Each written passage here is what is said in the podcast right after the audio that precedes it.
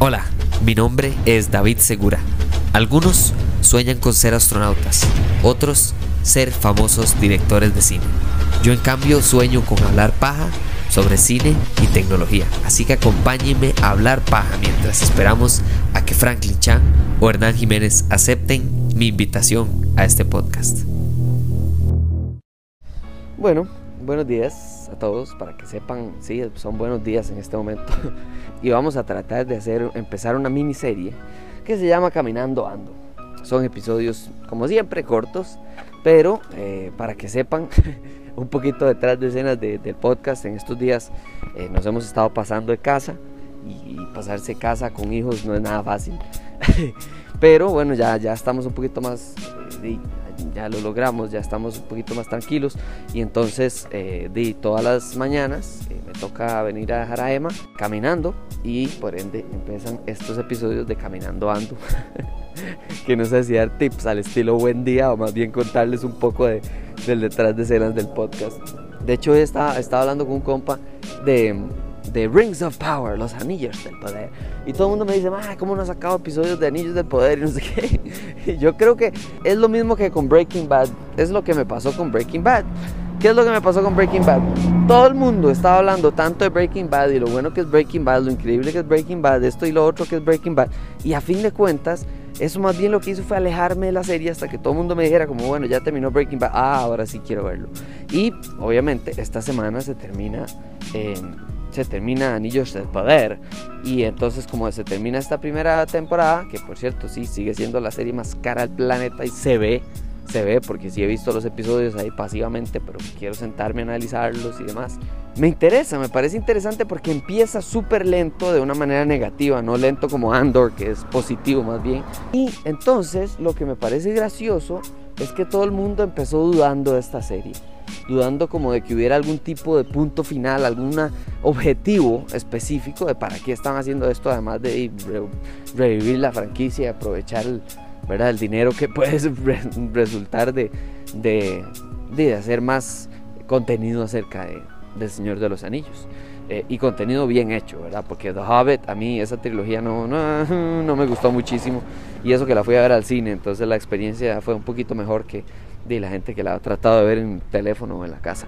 Pero estaba pensando en, exactamente esto, o sea, ¿qué, se trata el Señor de los Anillos? Se trata lo mismo que estoy haciendo ahorita, se trata de caminar. Se trata de un grupo de gente que tiene que caminar a cierto lado y es medio peligroso. Eh, por dicha, donde yo estoy caminando no es peligroso. o sea, acabo de dejar a Emma en la escuela.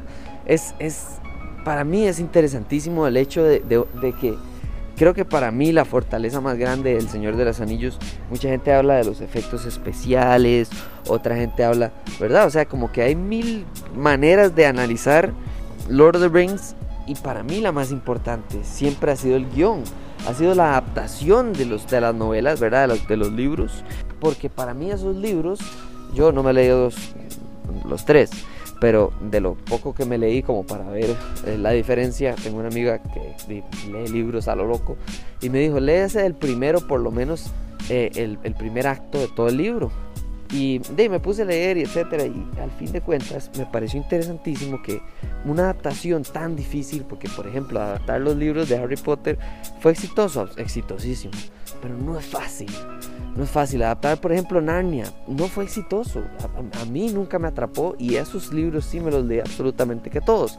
Entonces, creo que ahí es donde voy con la idea detrás de Anillos del Poder y por qué me parece interesante que sí hayan o aparentan ser todavía un éxito. Vamos a ver cómo termina la temporada eh, esta semana. Mientras que otras series que también tienen que ver con caminar, básicamente, que es Andor, por ahora lo que están haciendo es caminar hacia el plan eh, me, parece interesante porque para mí, para mí una serie o una película en la que las personas hacen cosas cotidianas tiene un límite de qué tan interesante puede ser. Y obviamente el Señor de los Años rompe y pedaza ese, ese límite por el hecho de que si usted toma en cuenta que caminar puede ser interesante, no sé, 127 horas, interesante de una manera terrible, pero interesante a fin de cuentas, también construir un mundo alrededor de lo que usted está caminando también es muchísimo más enriquecedor. ¿Por qué el Señor de los Anillos es tan impresionante? Porque el hecho de, los anillos, de los elfos, de los humanos, de los enanos, de, de los trolls, o sea, hay, hay demasiada como riqueza alrededor de anillos. O sea, los, los anillos al final de cuentas, especialmente, solo hay uno que tiene como toda la atención de toda la serie, de toda la película de la trilogía, pero alrededor de ese anillo más bien lo que hacemos es ignorar todos los demás anillos, o, los anillos que ya no existen y por, por, X, Y, Z razón, pero el, ignorarlos más bien lo que hace es enriquecer el interés de las personas alrededor de, las, de, los personajes que tenían esos anillos. Entonces nos metemos más a conocer los enanos y cómo son, conocer a los elfos y cómo son, ver cómo son este los hobbits y por qué eh, son como son y por qué este más es el elegido para básicamente llevar a cabo una de las decisiones, una de las metas más peligrosas que hay afuera y, no tiene sentido que este hobbit, que básicamente no tiene ningún tipo de manera de pelear más allá de ponerse el anillo y, sentirse eh, como lo corrompe el poder, eh, me parece interesantísimo el hecho de esa manera de afectar, llamémosle de afectar, el contexto alrededor de un anillo. Caminar es muy fácil hacer un guion alrededor de caminar. ¿Para dónde va a caminar usted? ¿Va para un volcán? Ah, bueno, ¿por qué? ¿Va a, hacer, va a escalar? ¿Qué es lo que, ¿Cuál es el punto y el objetivo de esa caminada? Y entonces me interesa muchísimo porque al final de la serie, al final de esta trilogía, lo que nos genera interés del, Señor de los Anillos no es el anillo. El anillo tiene su historia, tiene su dueño, tiene su bien, tiene su mal, tiene su lo que sea, pero lo que nos interesa son los personajes, mientras que no es el anillo. Y eso no es fácil siempre. Eso no es fácil porque es una adaptación de un libro que viene exquisitamente escrito, que es larguísimo, que ah, todo mundo recomienda más todavía que las películas, aunque casi siempre es así.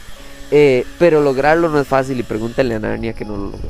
Pero bueno, ya llegué y pronto siguen más episodios normales. Esto solo es una prueba para ver cómo nos va haciendo esta idea loca de caminar por la calle con un micrófono de podcast. Nos hablamos en la próxima. Chao.